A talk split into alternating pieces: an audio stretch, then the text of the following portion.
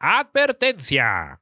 El programa que está a punto de escuchar es una representación de los ridículos tiempos que compartimos, lejanos a lo objetivo y cercanos a todo lo demás. Las opiniones vertidas en este espacio no representan a nadie más que al insignificante ser que las postula. Si no está de acuerdo, relájese. Si está de acuerdo, relájese más. Por su comprensión y empatía, de nada.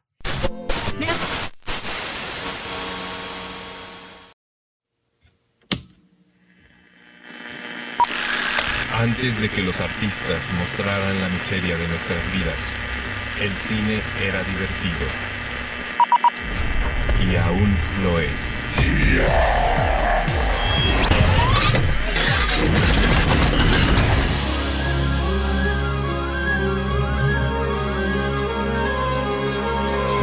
Betamax. Viernes a las 12.30 de la tarde. Favor de rebobinar. Porno FM. Todo menos miedo.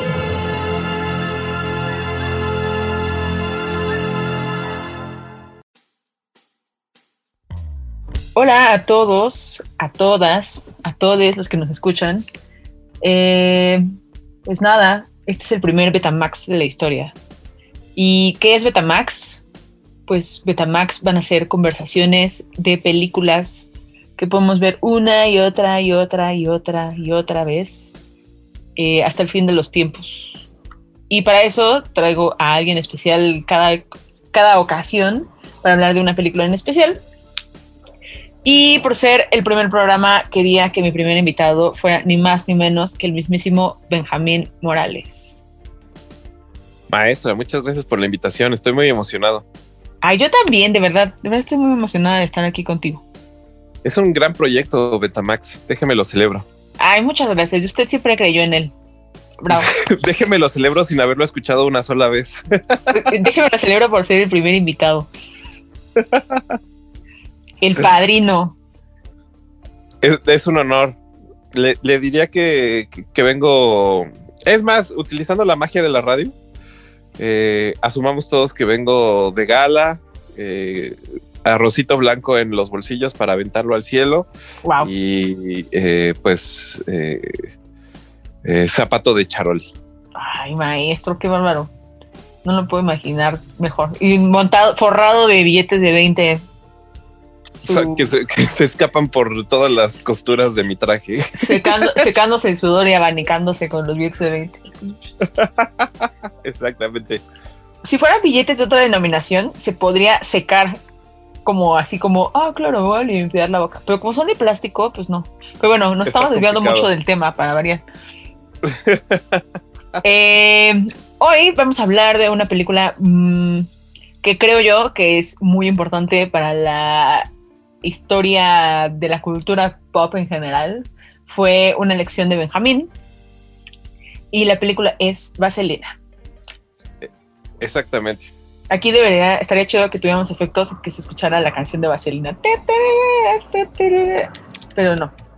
Que, que eso es una cosa chistosa de la película porque empieza con una canción que no es de que no es del de digamos de la obra de teatro ni de ni del soundtrack eh, o más bien de lo que cantan los actores y actrices de la película es una canción de ay se me olvidó ahorita pero es esta de eh, pues se llama Grease de hecho Ajá, La es de la Frankie canción se llama Valli. Grace. ¿Eh? La, canción Frankie es de Frankie claro. Valli. Sí. Y de hecho, en esa canción participan los Bee Gees. Sí, sí, sí, es una maravilla. La recuerdo con un placer absoluto. Que es muy loco, porque eh, si bien no es un. O sea, la canción de inicio no es un producto eh, como de lo que intenta reflejar la película, eh, sí es un reflejo de la época específicamente, del 78. Sí. Que es una película del 78 que retrata a una juven- a una eh, hipotética juventud americana de los 50, ¿no? Sí, bueno, ok, para, parafraseando, más bien regresándonos un paso. Para quienes no sepan y quienes hayan vivido dentro de una piedra durante los últimos mm, 40 años, eh, Vaselina es una obra de teatro que se estrenó Ajá. originalmente por ahí del 70 y algo, si no me equivoco. Pero bueno, long story short, la obra de teatro eventualmente se convirtió en película por ahí del año 78, eh, protagonizada por eh, Olivia Newton-John y John Travolta, un jovencísimo John Travolta que creo que era como de su segunda tercera película. Sí, puede ser. Y bueno, es la historia de una chica eh, súper fresa Ajá. que llega a una preparatoria y resulta que en esta preparatoria está su amor de verano, que es John Travolta, mejor conocido como Danny Zuko. Eh, y resulta que el famosísimo Danny Zuko en realidad no es el tipo que ella pensaba. Es, mu- es mucho más suave y sensible por dentro. Claro que no, es un patán. Sí, Pero- es un patal, pero, pero tiene ese pequeño giro, ¿no? Así como de, no, eh, quería agarrarte un seno por quedar bien con mis amigos, pero ahora ya me di cuenta que tienes emociones y estoy muy conflictuado, por favor ayúdame. Claro es más que- o menos, que es más o menos la definición de la masculinidad de, de, de- de- de hace como seis mil años. Es, es una gran definición de la masculinidad. Pero aquí lo más importante para preguntarte, Benjamín, Ajá. ¿por qué elegiste Vaselina? Fíjese que no sé, no sé, justo vengo un poco a este, esta primera emisión de Betamax a descubrirlo junto a usted, porque en el momento en que me invitó a participar en, en este proyecto, solo podía pensar en, yo en mi cabeza le digo onda vaselina, me imagino que está ligado a pues, traducciones de- del 5 y eh, eh, betas tal cual de muchos años antes y la banda, que cuando yo era niño pues estaba también empezando la onda vaselina y que creo que incluso ellos montaron la obra de teatro o algo así. Pero en mi cabeza le digo onda vaselina constantemente. Que creo que en realidad se llama solamente vaselina, ¿no? La película sí. Ahí está. Pues eh, cuando me invitó al proyecto, tal cual, eh, solo podía pensar en Onda Vaselina una y otra vez y después decía, no, ¿será? Debiera yo lucirme acá con un clásico de cine griego densísimo, puro paisaje y colores muy estridentes, pero no, no pude ni siquiera dejarme seducir por otras películas que amo profundamente y solo podía ir una y otra vez hacia Onda Vaselina. ¿Por qué?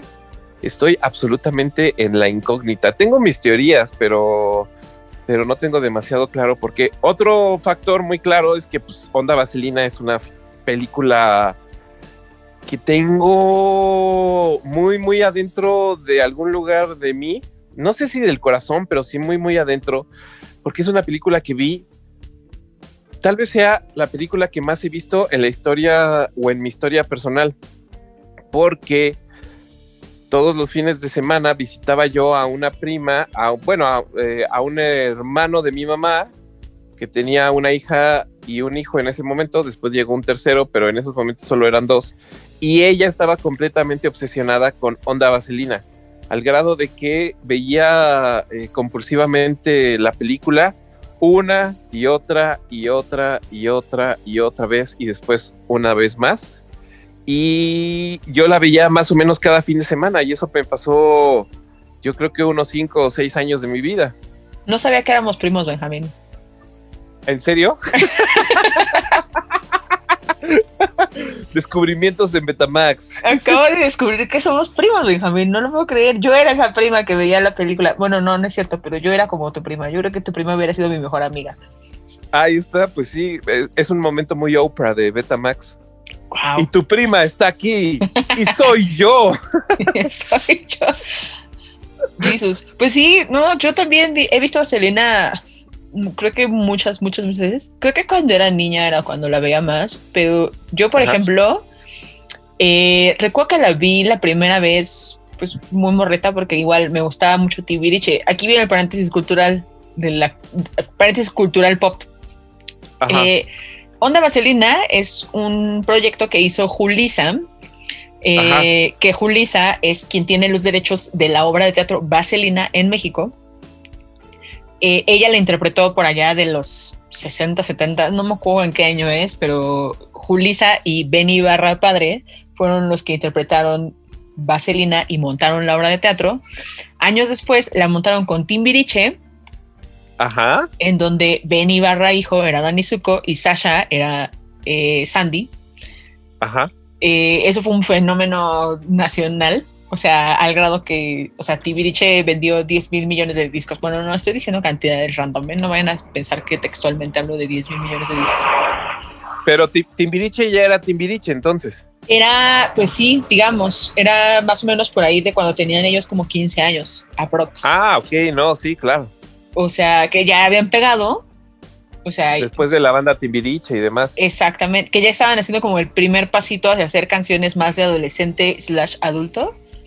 Sasha, eh, Sa- Sasha ya era adicta a la cocaína, imagínese a esa edad. Posiblemente, mu- muy posible, o posiblemente andaba ya con Luis de Llano.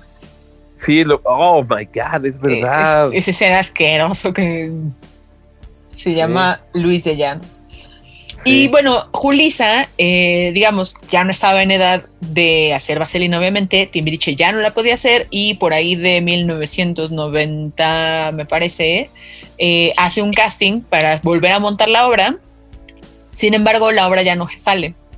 Eh, y entonces los chavitos que agarró para hacer la obra son a quienes hoy conocemos como Onda Vaselina. Ah, ok. Ahí está. Ahí está. Ese es el dato cultural pop de esta función. Posteriormente se llamaron 97 para alejarse de ella, ¿no? Justamente. Eh, exactamente, porque justo ella tiene el, el copyright del tema de Vaselina y todo eso. Ajá. Pero bueno, volviendo a lo que nos atañe. Eh, Vaselina, la película del 78. John Travolta, Olivia Newton-John. Eh, hay muchos chismes en esa película. Por ejemplo, mm, no sé si ubica al personaje de Kiniki, que es el, pues, como el jefe de los T-Birds. Los T-Birds son la pandilla, El güero. ajá, Sí, es- cómo no, era malísimo. Y aparte a mí me parecía súper guapo, pero guapo como, guapo como malvado. guapo Como- malo. Como, sí, porque como estaba yo en un momento infantil muy marcado, Claro, como que no entendía por qué me parecía como atractivo, pero, pero lo, lo quería lejos. Y aparte tenía como esta expresividad muy animal, extraña, porque aparte está como profundamente enamorado de pues la, la líder de la otra pandilla, que es la pandilla de las chicas, ajá. que también es como medio una bomba sexual en mi cabeza o en mi en, en, en la cabeza de mi yo de infancia. Y como que constantemente se estaban dando besos, pero más allá de besos, como que se veían con unas ganas brutales de, de lascivia y de embarazo adolescente, que justamente ahí concluye su, su, su historia de amor. Siempre estaban fajoneando. Sí, claro. Sí, ah, pues este dude se casó con la hermana de Olivia Newton-John, a quien conoció en, en el rodaje de la película. Olivia. Newton-John, que cabe mencionar que en aquel entonces tenía como 28 años Ajá. e interpreta a una morrilla de 18 años. Y...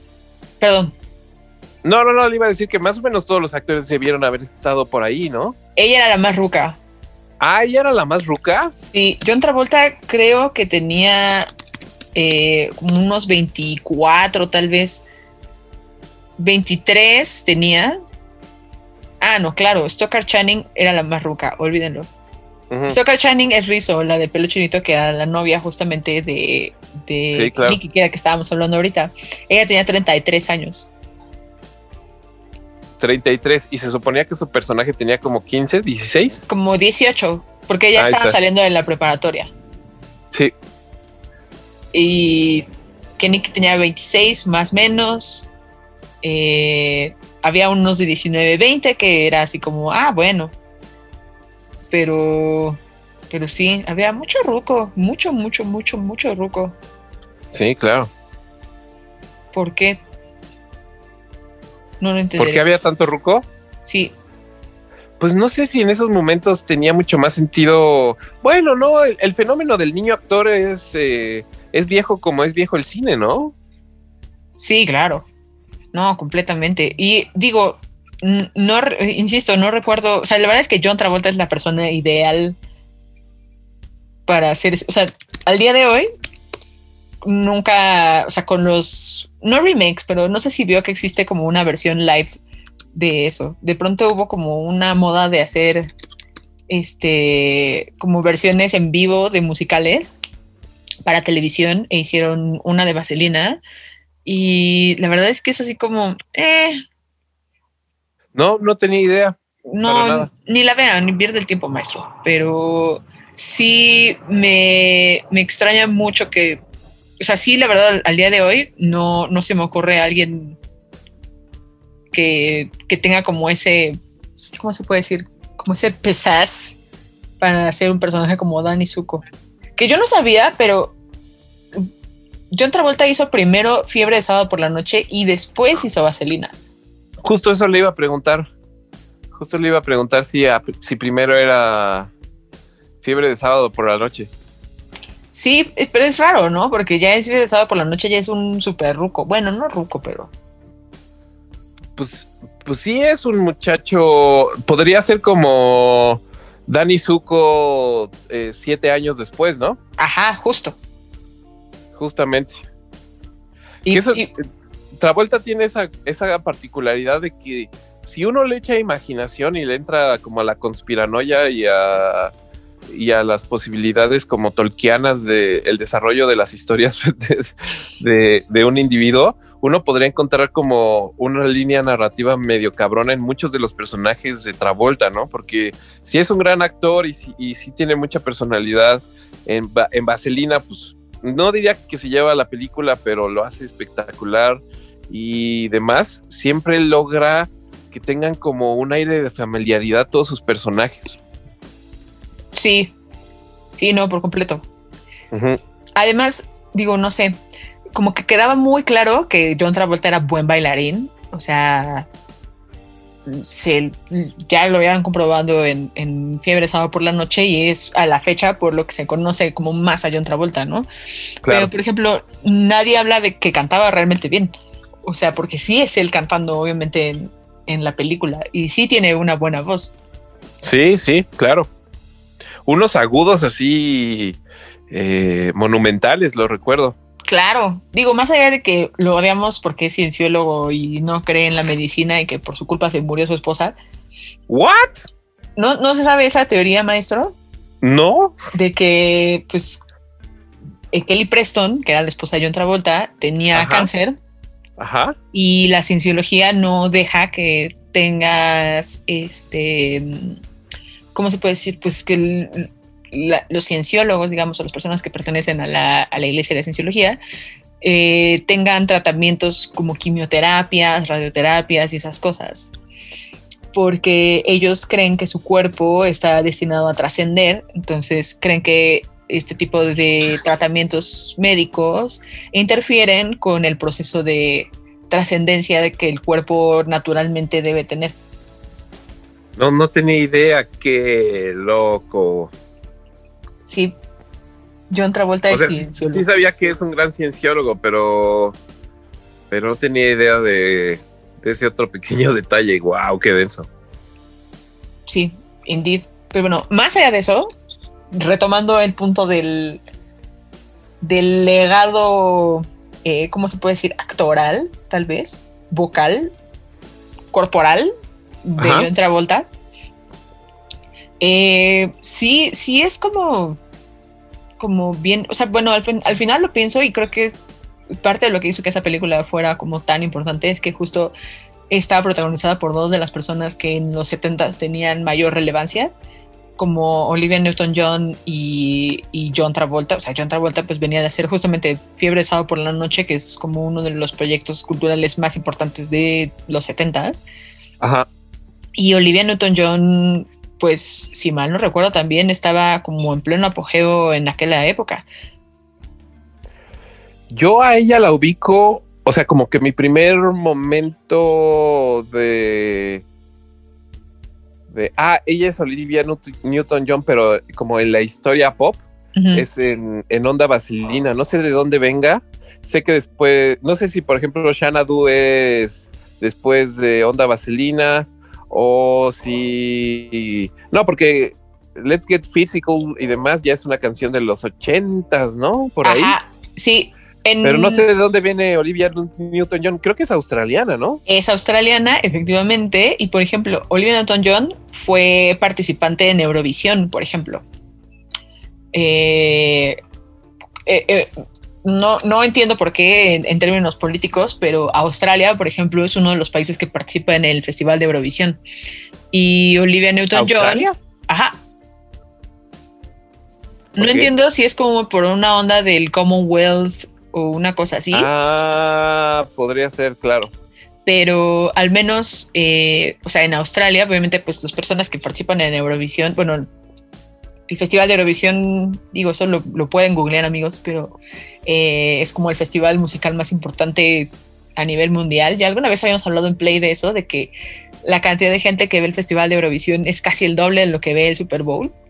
¿What? Ajá, ¿En serio? sí, Y, O y sea- sigue sucediendo, ¿no? Eurovisión. Sí, claro. Sí, sí, sí. Eurovisión sigue siendo. De hecho, ahorita, por ejemplo, que fue la cuarentena, eh, bueno, que estamos en cuarentena, pues se llevó a cabo igual con muy buenos niveles de rating y demás, solo que ahora en lugar de concentrar a todos los participantes en un solo país, como normalmente se hace, eh, cada quien hizo su presentación desde su país, ahí como medio como medio producida así chido. Pero vamos, Olivia Newton-John, ya para participar, perdón, en Eurovisión, tienes que tener como una cierta fuerza, digamos, ya son personas muy reconocidas. El equivalente aquí a Lotti, por ejemplo, Ajá, claro. Que iba Manuel, José José, y pues, Lupita D'Alessio y todos ellos cuando estaban en su momento. Claro. Entonces ella en Australia pues era la sensación. O sea, y bueno, y en Europa en general. No tenía idea, para nada. Sí, tenía varios éxitos setenteros. Entonces ella estaba más formada como cantante, digamos. Ajá, tal An- cual. an- antes de entrar a, a Onda Vaselina. Bueno, a Vaselina. Sí, en realidad también, si te das cuenta, tampoco es como que actúe, uh, wow, ¿no? O sea, Uy, me acabo de, acon- de acordar de la canción. ¿de cuál? Ajá.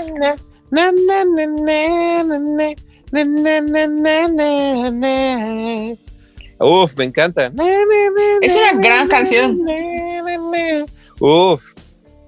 Greece is the world, is the world, Y, esos coritos son los Gees. Seguro la produjo, seguro la produjeron, la, la produjo este eh, Barry Gibbs. Eh, Barry muy, Gibbs. muy probablemente, ¿eh?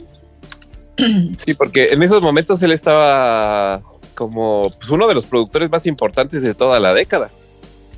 Sí, y digo, Frankie Valli también Sí, claro. estaba como saliendo un poco porque él estaba con los Commodores por allá de hace unos años. Pero sí, a ver, aquí está. Ah, sí, el, escritor de la, de la canción es Barry Gibb himself. Sí, claro. Y sí, la produce Barry Gibb. Y ah, no veo quién es más. A British American, Gees, Barry Gibb. Ah, Albi Galten, Galuten y Ajá. Carl Richardson. Pues ahí está. Sí, tiene todo el sentido. Y cuando sonaba ese comenzaba la película. Porque era muy raro porque los créditos del inicio eran como caricaturas, eh, como unos cómics rarísimos. Estaban bien chidos, estaban medio loco. Ajá. Porque era- sí, o sea, eran caricaturas no solo en el estricto sentido de la animación, sino versiones caricaturiles de Sí. o sea, parodia un poco Sí, claro. de los personajes. Personajes. Ajá, sí. Y bueno, eh, más allá de que circunstancialmente la vida lo ha llevado a ver esta película una y otra vez gracias a su prima. Ajá. Saludos a Nayeli, por cierto. Saludos. Saludos a mi mejor amiga Nayeli. que no nos conocíamos hasta el día de hoy. este, ¿por qué cree usted, maestro, que Vaselina de alguna manera como que más bien se ha podido mantener, digamos? O sea, obviamente con las lecturas contemporáneas que igual ponen en duda ciertos detalles, pero al final creo que sigue siendo un producto cultural bastante importante. O sea, sí es una película. Sí.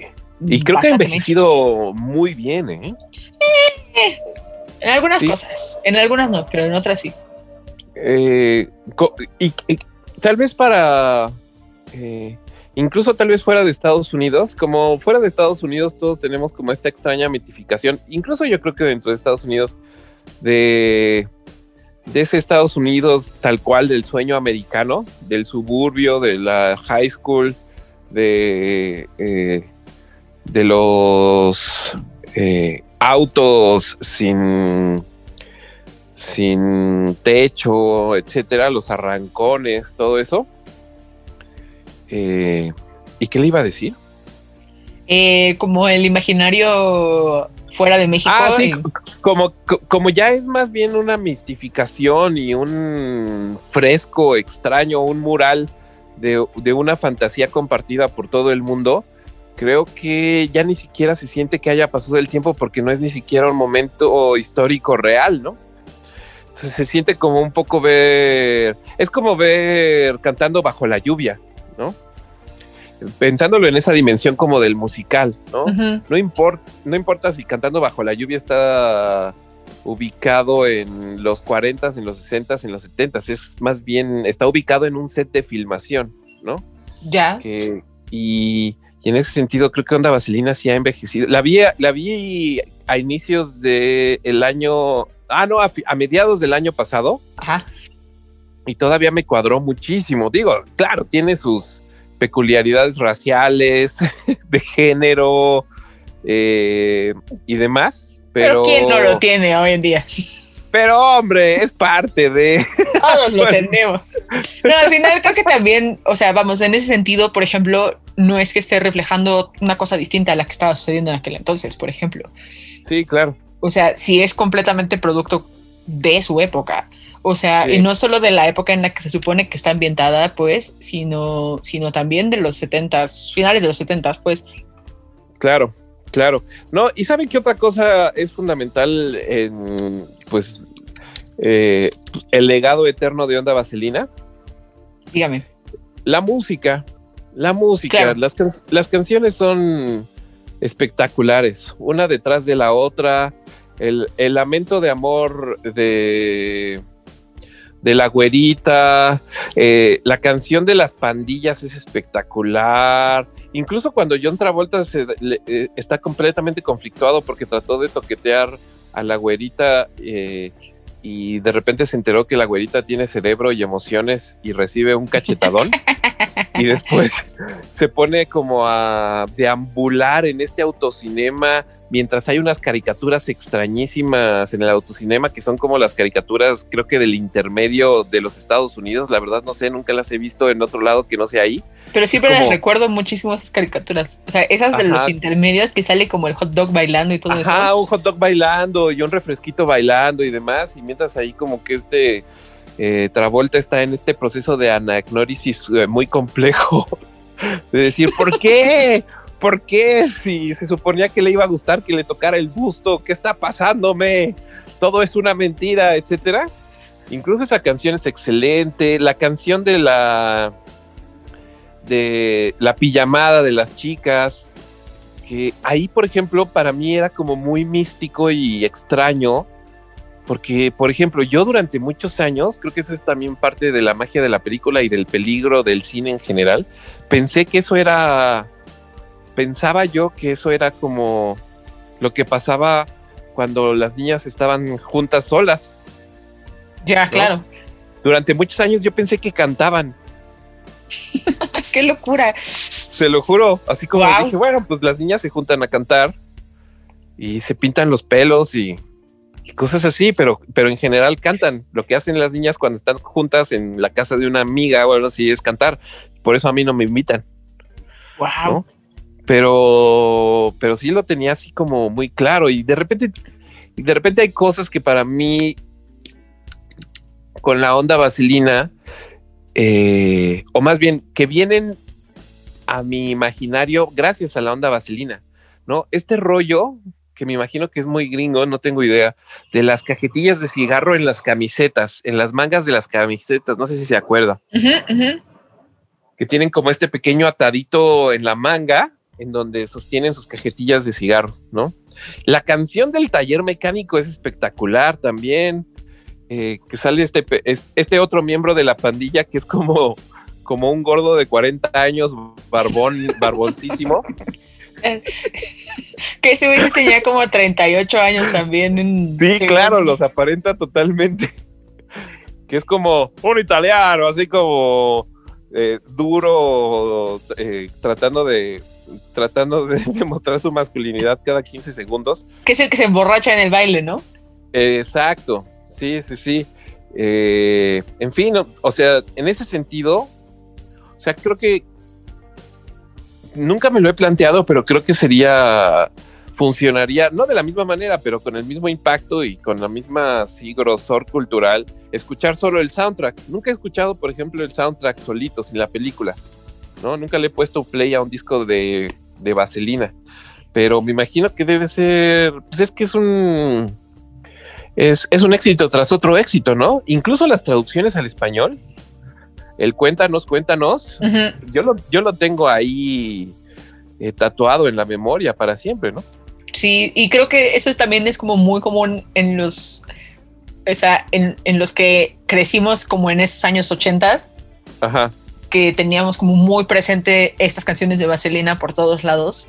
O sea, y el cuéntanos, cuéntanos y todo eso. O sea, y, y ahorita que estabas hablando de la música, por ejemplo, me llegó a la mente algo como muy peculiar, que es, digo, en, cuando se hacían bodas, por allá de 2019, eh, es como muy lugar común que pongan en algún momento el medley de las canciones de Vaselina. Claro. Y, sí, sí, es verdad. Y todo mundo se ubica en la coreografía o hace algún gesto o hace algún algo que busca emular alguna cosa, por ejemplo, como el pasito de Grease Lightning, ¿no? Que es la canción del taller mecánico, que están todos así como y mueven los bracitos y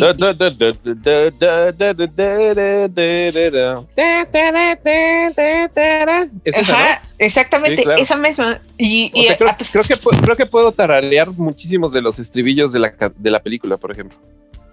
Y, y justo, o sea, son canciones que más allá de que uno las, o sea, que vamos, el, contexto en el que nos movemos nos las ponga o no, o sea, son canciones que se quedan como masticadas, o sea, como cuando te queda chicle en el pelo. Ajá. Tal cual. Sí, sí, sí. Ah, qué Sí, no, y, y eh, son para siempre, ¿no? O sea, creo que, creo que ahorita un ya ni un centennial, alguien más joven que un centennial podría ver la película y podría apreciar con claridad que más allá de que ya sea completamente incomprensible la discusión de hombre, mujer, automóvil, rango, eh, amor de verano, etcétera, la misma música es, eh, creo que es un hilo conductor entre generaciones, muy claro, ¿no? Sí, sí, sí, sí, sí, sí. Digo, también tomando en cuenta que La Serena es la premisa de la historia de amor universal de Romeo y Julieta, por ejemplo. O sea, que, ha bajado muchas veces, o sea, en diferentes maneras. Obviamente, quizás como la, la reinterpretación más famosa, digamos, para alguna generación fue Amor sin Barreras. Ajá. Que de alguna u otra manera pueden estar como ubicadas en el mismo tiempo, más o menos, pero para de una ah. generación para acá ya es vaselina. Sí, claro. Sí. Yo creo que para mi, para nuestra generación en particular, Vaselina es referente mucho más establecido que Amor sin barreras, ¿no? Claro. Sí, sí, sí, sí, sí. Aparte sale Lorenzo Lamas. ¿En Amor sin barreras? No, en Vaselina. ¿El renegado? Lorenzo Lama sale en Vaselina, es el que quiere con Sandy. Espérame, te voy a enseñar la foto. Para quienes no ubican, hay un, hay un jock, o sea, el güey que hace como deportes. Ajá. Ah, es el que invita a salir a Sandy. ¿Ese es Lorenzo Lamas, el renegado? Es el mismísimo Lorenzo Lamas. El renegado. Ajá, ajá, ajá. Fuck, no tenía idea. ¿Qué otro chisme se sabe de onda vaselina, eh? Por cierto, que que, me estaba contando. ¿Qué otro chisme me sé? Ajá. Mm, bueno, no es chisme, pero por ejemplo, eh, hay algo que me gusta mucho. Ajá. Y que siempre, o sea, bueno, por ejemplo, yo la vi hace relativamente poco, ya le había comentado, maestro. Ajá, claro. Y, y justo recuerdo con claridad que a pesar de que la he visto cien mil veces, esta última vez que la vi empecé a notar detalles que antes no había notado. Pues obviamente como la ves de niño, es una película que de niño se te queda grabadas como ciertas partes que son las que te llaman la atención y de ahí no te mueves, ¿no? Creo yo. Y, por ejemplo, cuando es la escena del baile eh, y empieza el concurso de baile, que Sí. ellos están en el prom, digamos, y en el prom van a grabarlos para un programa que se transmite de cadena nacional y hay un concurso de baile. Y cuando está el concurso, nunca había notado la cantidad el- de detalles que suceden en, en actos y acciones y, cosas alrededor de todo lo que estamos viendo. Es, es una cosa muy cautivadora, creo. Una, ahí no pasa esto que, ay, me acabo de acordar. Una de las estudiantes no se besuquea con el presentador del show televisivo, Se supone que sí. Que no, lo no, que no pasan el beso, pues, o sea, pero se supone Ajá. que el güey se le está tratando de ligar. Algo y- así, ¿verdad? Y pues el güey ya está súper ruco y ella está pues morrilla. Sí, sí, claro. Pero por ejemplo, pasan como muchas cosas en la parte, o sea, uno está como enfocado viendo los bailes y demás, Ajá. pero por ejemplo, si le pones atención a las personas que están en el en el- la parte de atrás, es súper súper interesante todo lo que pasa porque sí es bien natural todo, o sea, la morra que está llorando porque se le despedorró el pedo del baile, ¿no? Está Ajá. la gente que está bailando, la morra que está volteando a ver al otro güey, el güey que no sabe bailar, este, que lo voltean a ver raro, están los que se están peleando, que ni siquiera son los protagonistas, o sea, son dos vatos atrás de otras parejas que se están peleando en, en la parte de atrás, el güey que voltea a ver a la exnovia, o sea, no, o sea, pasan muchos detallitos que, que a mí me resultan bien interesantes porque no solo es como ver a los que son 10 protagonistas a cuadro y, y un chingo de gente atrás como moviéndose, sino es también darles un poco de personalidad y, e- y- e historia a todos los que están atrás. O sea, todos los extras pues tienen algo que hacer. No nomás están ahí como bailarines de apoyo. Que eso me parece bien interesante. Pues eh, el, el director, ahorita estaba viendo, ya me dio curiosidad, se llama Randall Kleiser, que es básicamente el culpable de nuestros domingos de Canal 5, porque es el director de La Laguna Azul, ¡Wow! el, el chico en la The Boy in the Plastic Bubble, seguramente ahí conoció a Travolta, Creo que ese, no me acuerdo si es antes o después. Esa. Colmillo Blanco, no, el niño del, es del 76 y Ah, Onda claro. Es del 78. Ok, ok. Eh, sí, un montón de un montón de clásicos absolutos de permanencia voluntaria. También estaba viendo que es el de querida agrandar al niño. Sí, ¡Wow! sí, sí, sí. Tal cual. Su primera obra se llama Orgy Beach Party. Cortometraje que creo que se tiene que conseguir, maestra, por si, si por en algún lugar eh, de, de clavados del cine. Eh, Orgy Beach Party, primer La voy a trabajo. cortometraje. Orgy Beach. Me da miedo googlearlo porque qué tal que me aparece es- algo que no igual es y eso? mejor no. sí, tal cual. Ahora, es una película maravillosa. eh, es una trama relativamente sencilla, eh, encuentros, desencuentros, eh, tensiones, intereses, etcétera. Pero lo que a mí siempre me pareció alucinante y que creo que ahí se me desconectaba un poco el cerebro porque que en algún momento de- decidí dejar de tratar de entender y más bien asumir que así pasaban las cosas en el mundo de Onda Vaselina o en el, en el sueño americano. Ujú. Eh, por dos partes. Primero que nada, creo que eh, hay algo que a mí me marcó muchísimo, o por lo menos tengo muy claro, que es la transformación de Olivia Newton-John.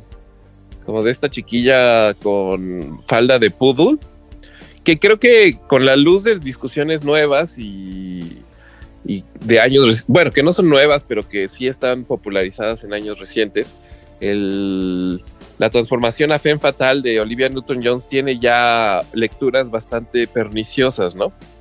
Pero cuando yo era niño, a mí me parecía alucinante eso, ¿no? Lo del cigarro en el piso, etcétera, la feria, la mascada roja, eh, la ropa negra, los labios rojos, las gafas, etcétera. Creo que es, creo que es una de esas imágenes que tengo muy clavadas junto con la canción, evidentemente, porque pues la película es fantástica en ese sentido y todas estas coreografías entre los juegos mecánicos y demás y todo este espíritu de estamos juntos, chavalaba, lava, pupum, putum, putum. Pero de repente, maestra, ¿qué pedo con el coche que se va volando? Ahí es donde yo digo, ok, va. Sí. Así, todo era un sueño. Sí, como que, eh, porque de repente he leído teorías de que la banda dice, no, es que en realidad se mueren en un... Se mueren saliendo del baile en un accidente de, de carretera. Claro, pero sea, es una lectura súper forzada, ¿no? Ajá, sí, que, y después pues, salto a la película de César Costa, ¿no? Dile que la quiero. Qué Como fantasma ahí en la iglesia. Yo nunca he visto esa. ¿No? No. Bueno, ahí tiene, ahí tiene una, un Tarea. punto, un- una tarea pendiente. Qué fuerte. Pero usted que, usted que ha investigado, ¿qué sabe de lo del coche volador? no, ¿O cómo lo interpreta? La verdad es que, o sea, sí es el momento what the fuck. O sea, porque sí me quedo de ¿qué? ¿Por qué está volando? No, y aparte así como que van entre nubes y se y voltean a ver a su high school así como de chido banda, ahí nos vemos después. Esto pasa todos los días. Bye bye. Ajá, claro, porque todos, Como- ah, YOLO. Sí, sí, así como que todos se despiden, así como canción de Billy Joel, etcétera. Pero, pero, pues el coche está volando hacia las nubes. Aparte, es un carro, el, como, el, el capó es transparente, ¿no? Ajá, Y es Sí, como, sí, sí. uy, aparte ese carro tan feo. Ajá, sí, sí, sí. Sí, es, es, es un final bastante. No sé cómo, cómo describirlo, pero es muy bizarro. Sí, o sea, pues la primera lectura rápida es que es el primer día del resto de sus vidas, ¿no? Como cuando Harry conoció a Sally, ¿no? Ajá. Pero, pero quién sabe, tal vez la solución más sencilla era, chido banda, nos vamos a casar, los esperamos en nuestra boda. Que aparte eran los, los 50, si no me equivoco, entonces era normal que se casaran saliendo. Sí, claro, ¿no? En cambio se suben a un coche ya absolutamente, ella ya completamente dispuesta a seducirlo a él y al mundo entero. Él rendido ante sus impulsos sexuales. Y de repente, de ahí, de ese momento muy sexual y muy sensual de Olivia Newton-John apagando cigarros y dándole de cachetadas y jalones y demás. No pasa eso, pero está bien, me gusta la lectura. Sí, pues sí. Cabeza compleja. Y eh, de ahí pasamos a esta como canción de final de fin- final de época, de seremos amigos, etcétera, etcétera. ñoña, por cierto, muy ñoña. ñoña, muy bonita también, eh, eh, que, que tiene, que captura muy claramente el espíritu de, de lo que viene siendo una despedida de secundaria con esa como ingenuidad de estaremos siempre unidos, siempre seremos amigos, nuestros caminos siempre estarán mezclados, que para los que ya pasamos por la secundaria y después por la universidad y después por la vida, sabemos que eso es una de las mentiras más eh, salvajes del capitalismo Sí. pero pero eh, de ahí salta a chido banda, chido tu cotorreo, se quedan con nuestro mensaje de amor, nos vamos de vuelta a nuestra galaxia. Tengo que volver a mi planeta. Y Puchi Sí, y Sandy y mi- volvieron a su planeta. mi, mi misión está cumplida, he de volver a mi planeta en mi Corvette o no en mi Chevrolet o no sé qué coche es. Yo creo que sí es un Chevrolet. Me suena. Pero sí, Es, es, es un final bien raro. Ajá, Como sí que es raro. rompe todo. O sea, digo, no es como que, como dice usted, o sea, no es como que sea lo más realista del planeta. Ajá. pero sí es como, o sea, sí rompe por completo toda la narrativa, creo, y lo que estábamos viendo, como que de alguna manera Ajá. Lo que veíamos, entre comillas, es real, como estas interacciones, eso también es- me parece como muy loable, como las interacciones que, que consiguen entre amigas y am- o sea, grupos de mujeres y grupos de hombres, Ajá. creo que es medianamente precisa, pues, en términos de, ah, yo hablo con tal, ta, ta, ti. Eh, Digo, cr- criticable, por ejemplo, el hecho de que solamente las mujeres hablan con su respectivo par hombre, o sea, nunca hay Ajá. interacciones de unos con otros hasta el momento de la carrera. Ah, ok. cuenta. Eso no, eso no lo, no lo había cachado. como por ejemplo, siempre que están en el baile o que están comiendo o que están, eh, no sé, en la cafetería y esas cosas, eh, las interacciones del grupo son o entre sus respectivas parejas o en torno a Dani y Sandy. A menos que platiquen las mujeres entre ellas y los hombres entre ellos. Ah, no, no lo había cachado para nada. Y el único momento en donde no pasa eso es cuando va a ser la carrera, que eh, van las mujeres pues como a apoyar a los vatos y, y empiezan a interactuar con Keniki, que es el, el líder, digamos, entre comillas, de los otros. Ajá. Y van y le dejan Ay, la sí, monedita que, y todo que tiene eso. como tiene unas cicatrices de acné horrendos. No, ese es el malo, malo. Pero ese no es el, del- el de la carrera también. que Ajá, tiene pero novia que, que de repente quiere como eh, ser novia de John Travolta. sí, pero el otro que digo es el, el de los T-Birds, o sea, el que era como el amigo de John Travolta. Ah, al- el güero, claro, Ajá. claro. Sí, es cierto, ya. Porque aparte tienen nombre, e- ellas también tienen nombre de pandilla, ¿no? Ella- ah, claro, ellas son las Pink Ladies. Las Pink Ladies, claro.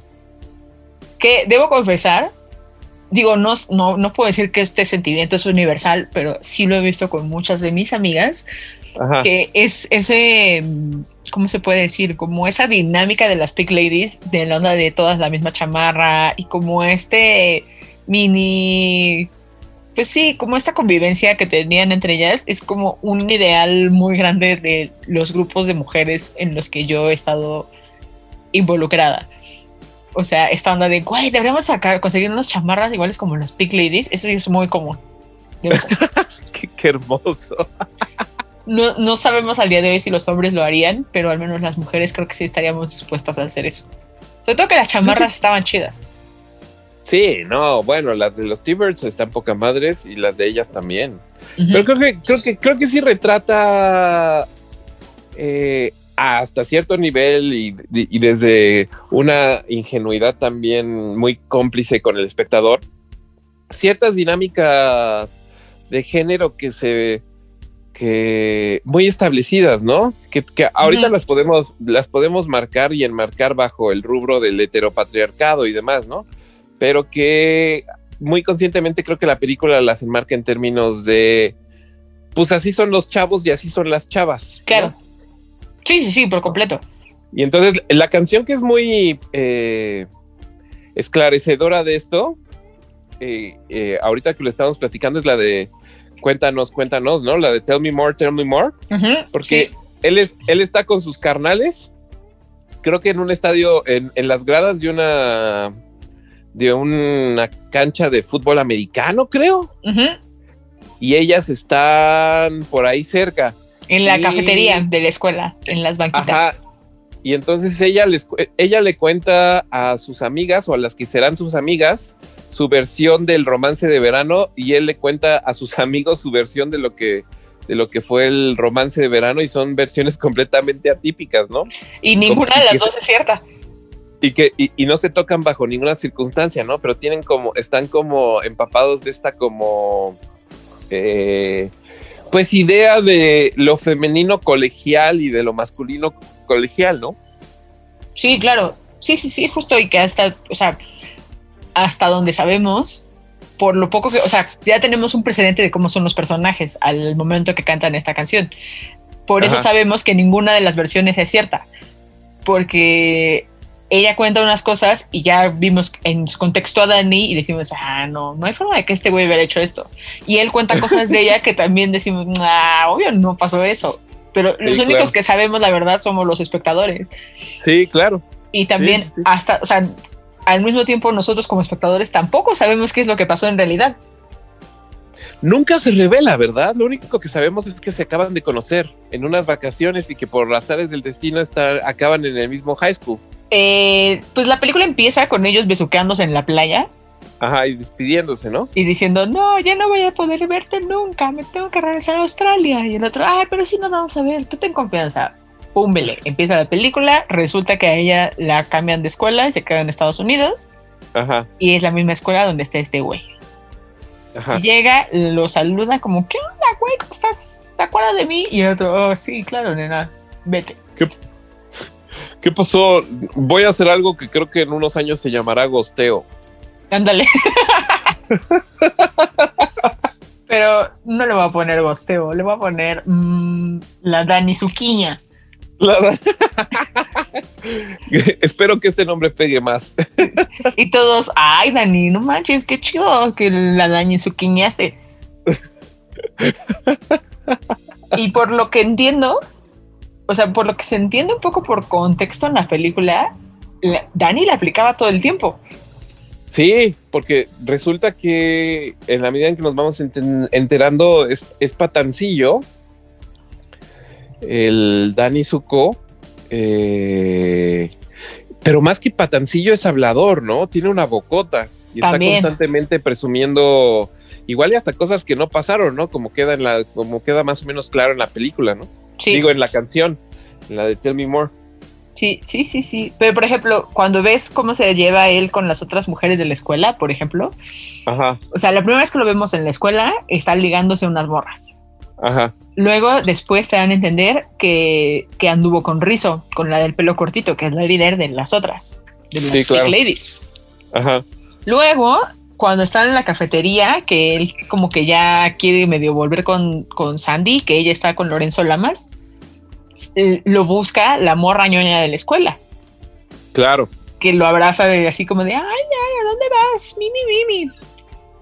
Entonces es como, ah, o sea, con todas, o sea, con las dos desconocidas de principio, con la líder de las Pink Ladies y con la ñoña de la escuela, para que te dé un- una idea del rango de personas en el Inter que podrían o no aparecer. Sí, sí, sí. Dirían hace unos años, no se le va una. No deja una pa' comadre. Ah, oh my God, ese sí nunca lo había escuchado. Nunca había escuchado ese de no deja un, bueno, yo lo digo mucho de no deja uno pa' compadre, pero No, no lo había escuchado nunca. no deja una pa' comadre. Seguramente así se llamó en España, Onda Vaselina. Unos, unos pubertos en apuros.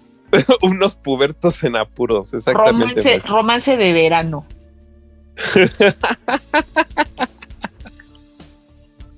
Pero sí, bueno, yo debo decir también que aunado a todo esto, independientemente de que me gustaba mucho Vaselina, yo no la tenía en mi poder en mi casa cuando estaba yo pequeñita. la Ah, que sí tenía era Vaselina 2. y entonces yo sé que Con Vaselina Michelle Pfeiffer. con la mismísima Michelle Pfeiffer. Esa, esa yo la tengo muy brumosa. Lo que sí recuerdo es que alguna vez la vi y me partió el corazón que el único personaje que siguiera saliendo creo que era el señor de la escuela y la amiga que quería ser, que quería tener una estética. Ajá, Es, son la, es la única y se ve que, y se ve que, que no es feliz haciendo ese papel otra vez. Es muy notorio. sí, pobre, porque como que fue la forma que se les ocurrió para amarrar la película Ajá. a la pasada. Digo, es muy desafortunada, la verdad, la película en general. Pero la verdad es muy interesante la lectura que tiene, eh, por ejemplo, por varios críticos y demás, la 2, porque eh, justamente lo que, lo que dicen es como, a diferencia de la 1, en la 2, los dos personajes no, no se quieren cambiar mutuamente. ¿Me explico? O sea, Ajá. al final ella reconoce que, o sea, bueno, el contexto de Vaselina 2 es, entra un güey que se supone que es como el primo de Sandy y es inglés llega a la preparatoria, se enamora de Michelle Pfeiffer, que Michelle Pfeiffer es como la chica rebelde y es también Pink Lady. Ajá. Y él empieza a dar como asesorías y clases para ayudarla a mejorar sus calificaciones. Pero pues ella obviamente pues nunca va a andar con él porque es ñoño. Entonces el güey decide conquistarla empezando a andar en motocicleta, pero haciéndose pasar por un jinete misterioso. O sea, nunca revelando su identidad. Entonces ella empieza a decir, ¡ay, el jinete misterioso! A la par que este güey, o sea, el, Y al el- final es Lorenzo Lamas, el renegado. no, es, es este Michael Caulfield, que si vieron Empire Records es Rex Manning. ah, ok, ya. Es Rex Manning, el galán de Vaselina 2. Y hay algo muy interesante que dicen, o sea, el güey no quiere cambiar a Sandy, o sea, el güey le, bueno, no a Sandy, Michelle Pfeiffer, pues, o sea, el güey no quiere cambiar el personaje de Michelle Pfeiffer, a él le gusta ella tal como es.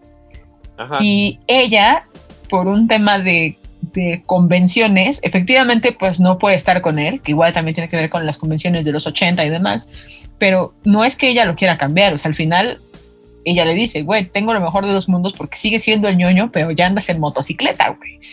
entonces-. Yo gano. Entonces, digo, con todo y lo mala que es la película, al menos el mensaje es un poco más, ¿cómo se puede decir? Como progresista. No sé si es la palabra. ¿Quién sabe? Pero me encanta esta posibilidad de conclusión de una trama. Sí, sigue siendo ñoño, pero ya andas en motocicleta. Claro, porque ella reconoce que le gustaba porque era ñoño. Ahora puedo amarte porque ya andas en motocicleta. Ya andas en motocicleta, lo cual es aún te agrega grados de factor hit a tu ñoñez. No, no la tengo nada clara, la Vaselina 2, la La verdad. verdad es que no se pierde de nada, maestro. Mejor Google Me- nada más ahí las escenas de Michelle Pfeiffer y ya. Me imagino que sí, no es eh, forzosamente eh, requisito. No, es muy mala, la verdad, muy mala. Sobre todo porque como que quisieron usar un, un- como, no sé, pues un tono Ajá. Que, digamos, como la, la del 78 dejó fuera, que era como el mismo tono que su, su contexto setentero le estaba permitiendo hacer, y no lo hicieron. Y como que en esta dijeron, ah, vamos a explorar el tema de la sexualidad, pero a fondo, y, y no, es como, está muy pobremente contado todo. Ni idea, ni idea, Sí, no. ni idea. No, no la vean, amigos. Nada más vean a Michelle No. Pfeiffer. Y pues, no sé, maestro, siento que, que estamos terminando este bello viaje a través de Vaselina. ¿En serio? Oh, pero le estoy Yo- pasando muy bien. Yo pero también. Fíjese, pero fíjese, ahorita que ya llegamos a las conclusiones, creo que ya sé un poco por qué estoy pensando en Onda Vaselina, maestra. ver. Échelo, venga de ahí. Creo que es una película que no tiene nada que ver con la densidad y la pesadez que estamos compartiendo todos estos años. Ok. Y creo que sí es una película, pensándolo en- con la escena del coche volador, tal vez en mi cabeza de una u otra manera lo que me estaba lo que me lo que me invitó a pensar en Onda Vaselina también fue a pensar en la posibilidad de tomar un coche y salir volando de aquí, ¿no? Ok, ok. Que tiene y que tiene esa conclusión extraña Onda Vaselina que es muy extraña, pero que también tiene eh, que, que es como una alegoría bonita de ese sentimiento que es muy real, ¿no? Que es el sentimiento de no poder lidiar un poco con la realidad. Onda Vaselina en general es una, es un, es una gran defensa de, de la fantasía, pero más allá de la fantasía, de la, eh, ¿cómo se llama? De, ah, es- ah, hasta, hasta hay un término psicoanalítico al respecto. Una, es una gran defensa de la, pues tratar de pensar en otra cosa. ¿Cómo se, hay una palabra que, que lo describe muy bien. Ah, ah, se me acaba de olvidar la palabra. O forzarse a pensar en otra cosa, a grados ya medio patológicos. ¿Negación? Sí, como es, de la negación, de... Hay otra palabra aquí, no me voy a acordar de ella, pero eh, ojalá me acuerde antes de que terminemos, pero, pero sí es una gran celebración de, de, de una u otra manera, el arte también tiene esa responsabilidad, ¿no? La posibilidad de, si no se puede cambiar la realidad, pues sí construir eh, realidades par- eh, paralelas de una u otra de una de, de una u otra manera. Abstraerse. Mm, esa es la palabra no es como una es como una gran defensa de la abstracción mental de, de no pensar cuánto está costando la gasolina sino pensar que la gasolina te puede llevar a algún lado. Y si puede ser en una máquina en una máquina potente y rugiente y sexy y pintada de rojo y con llamas, mucho mejor, ¿no? Y si ahorita estamos rodeados de muerte y de angustia y de falta de posibilidades, también falta de posibilidades y pues una eh, clausura absoluta de planes y expectativas, eh, qué mejor que agarrar esa, esa máquina potente, sensual y pintada de flamas y salir volando y flotando hacia el horizonte, ¿no? Y si está sonando una canción increíble a la par, pues mucho mejor. Y si vas abrazado de tu, de tu, digamos, pollit, De tu babe, de tu babe, que acaba de vivir un proceso de transformación sexual muy, muy, muy marcado, mucho mejor. y tus amigos te dicen adiós. Adiós, adiós, carnal. Cuídate mucho.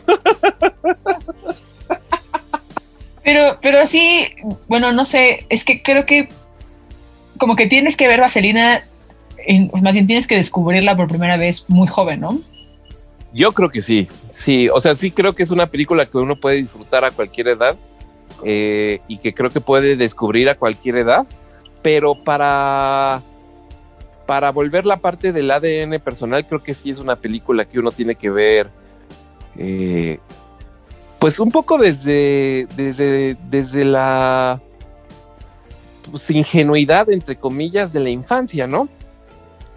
porque si, si uno la descubre ahorita, pues puede leer muy claramente el trasfondo sexual eh, y ya con ciertas mañas, pues puede entender muy claramente situaciones racistas, incluso dentro de la misma película, sexistas absolutamente, etcétera, que creo que pueden eh, dotar a la película, pues sí, de una profundidad particular, pero ya no se vuelve esta tierra mágica eh, este parque de, mágico de diversiones que para muchos es eh, onda vaselina, ¿no?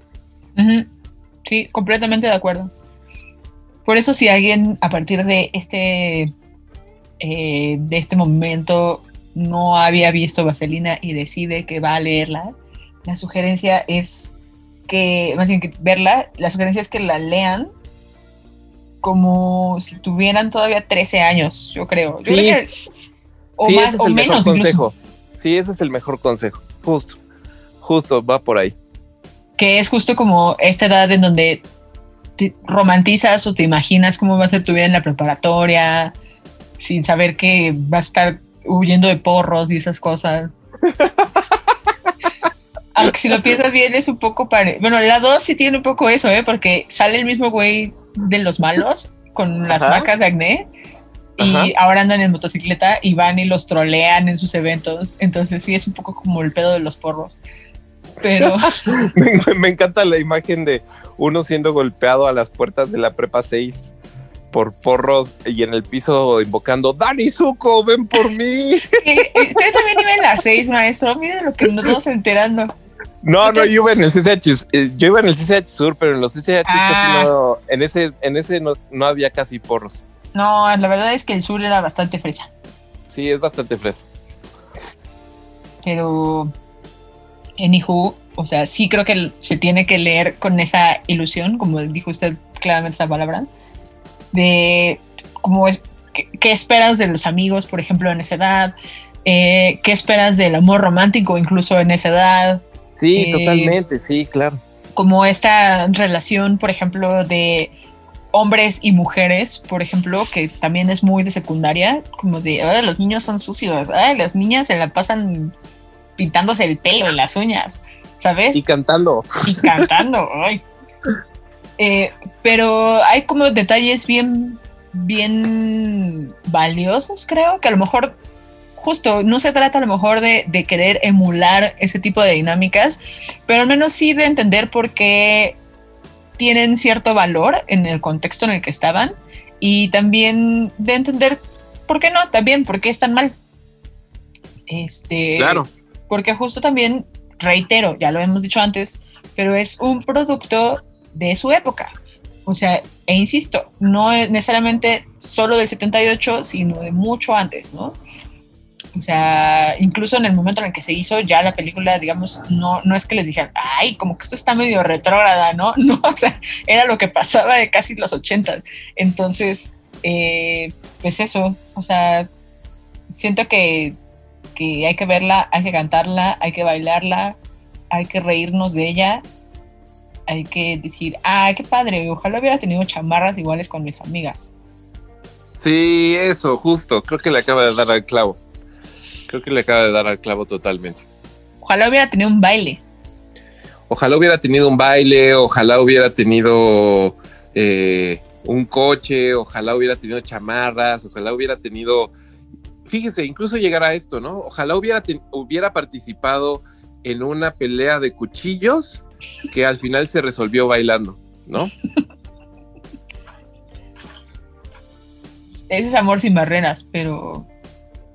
No, que- pero, se pel- pero- no, acuérdense, hay, hay, hay navajadas en Onda Vaselina. No, claro que no. Sí, claro que sí. No, no hay navajazos. Sí, maestra. ¿O acaso fue mi prima Nayeli que me navajeó mientras veíamos Onda Vaselina?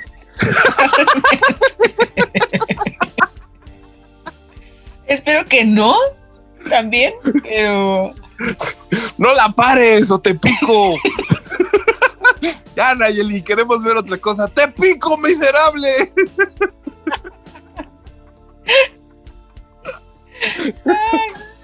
No, no. Qué fuerte. Que por cierto, hablando de chismes, hace rato me preguntan los chismes y me salté ese tema por completo. Ajá, Pero sí tengo tres chismes puntuales. ajá. Uno, Olivia Newton-John no quería hacer vaselina. ¿What? Eh, pues no, como que ella decía, "Uf, pues, ah, como que yo ya estoy muy roca para hacer este pedo de la preparatoria y la neta como que no me late, ta, ta, ta. Y fue el mismísimo John Travolta a convencerla. Le dijo, dude, you're the one that I want. No, qué Y- fino. Y le dijo Olivia Newton-John, pues va, órale, si los dos vamos a hacer este pedo, hagámoslo. Y al día de hoy, digamos que por eso hay como esta, ¿cómo se puede? Hay muy buena química entre ellos, la neta, pero al grado que después de Vaselina todavía hicieron varias cosas juntos ellos, como a nivel de, ah, somos Olivia Newton-John y John Travolta, mejor conocidos por Danny Zuko y Sandy, no me acuerdo su apellido, eh, Olsen, creo que sí, Sandy Ajá. Olsen. Y, y nos conocieron en Vaselina y seguían haciendo cosas porque como que hicieron buena mancuerna de cuates, ¿no? El chisme número dos es que la escena más difícil de hacer, y es muy notorio, es la escena del baile. Sí, me imagino. Porque dicen que estaba haciendo un pinche calor espantoso en ese lugar. Y obviamente, pues entre la gente, las luces y todo. O sea, tampoco es un espacio tan grande y que si era como un gimnasio verdadero. En este, algún momento todos se están derritiendo. Recuerdo particularmente al maestro Barbón que tenía como 40 años, uno de la pandilla de Dani Zuko, eh, que está chorreando agua, porque aparte es un concurso de baile, ¿no? Al mismo Sí. tiempo. Sí, justo. Y todos se ven completamente sudados y, y asquerosos. Ajá. Sí. Y el chisme número tres es Jean, si se acuerdan de ella, es la de las colitas de caballo, de cabello negro, que siempre está comiendo algo. Sí, claro, la que se vuelve novia del, bar- del italiano este panzón que No. supuestamente tiene 18. No, del güerito, del más morrito, el que, el que es virgen. Ah, ya, ya, ya, claro, claro, claro. Ella, eh, cuando hizo la película, debe haber tenido como unos 30 años más o menos. Ajá. Y para esa edad, ella ya tenía el cabello completamente blanco. Y le tuvieron que pintar el cabello para que pudiera hacer la película. Ay, la perdí, maestra. ¿Ya me escucha? ¿Me escucha? ¿Me escucha? Ajá, sí, sí, sí, sí. ¿Me Ah, puede bueno. repetir lo de las trenzas? Es que ya no. Ah, ok. Era eh, que justamente eh, cuando cuando hicieron la película, ella tenía como 30 años aprox, y para ese entonces ya estaba tan carnosa que todo el cabello que tenía era blanco. Entonces le tuvieron que pintar el cabello para poder hacer la película. Ah, ¿en serio? Ahí está. Eso lo aprendieron aquí y ahora, amigos. En Betamax, En primer episodio 2021. Qué fuerte, amigos. Qué fuerte, Betamax. ¿Ya, ya pensó cómo se va a despedir después de que termine, para, para terminar todo cada, cada episodio? Sí, me voy en un carro volador. Hermoso, hermoso. Me voy a despedir de todos mientras manejo un carro volador que se va. Y espero que todos me digan, adiós, Andrea. Y yo, adiós, tontos. Yo- Andrea. Adiós, maestra. Cuídese mucho. Y yo voy a ir manejando sola. Pero voy a llevar al lado como una bolsa gigante de palomitas. De esas que venden en el estadio, que son como bolsas de basura. Así. Y la voy a abrazar. Y voy a dar un puño, un puño de palomitas y voy a comer. Oh, oh, oh, oh. Al fin que el carro se maneja solo. Muchas gracias por invitarme a este primer episodio. Maestro, al contrario, muchas gracias a usted por participar en este primer episodio. Tenía que ser usted el primero. Empezamos con una gran película, creo yo. Sí, claro. llena de éxitos. Ah, sí, por cierto, eh, Olivia Newton-John, perdón, ese, esa canción que canta cuando está en la pijamada y que sale y está cantándole a Dani, que tiene ahí como... "Ah", Sí. está lloriqueando.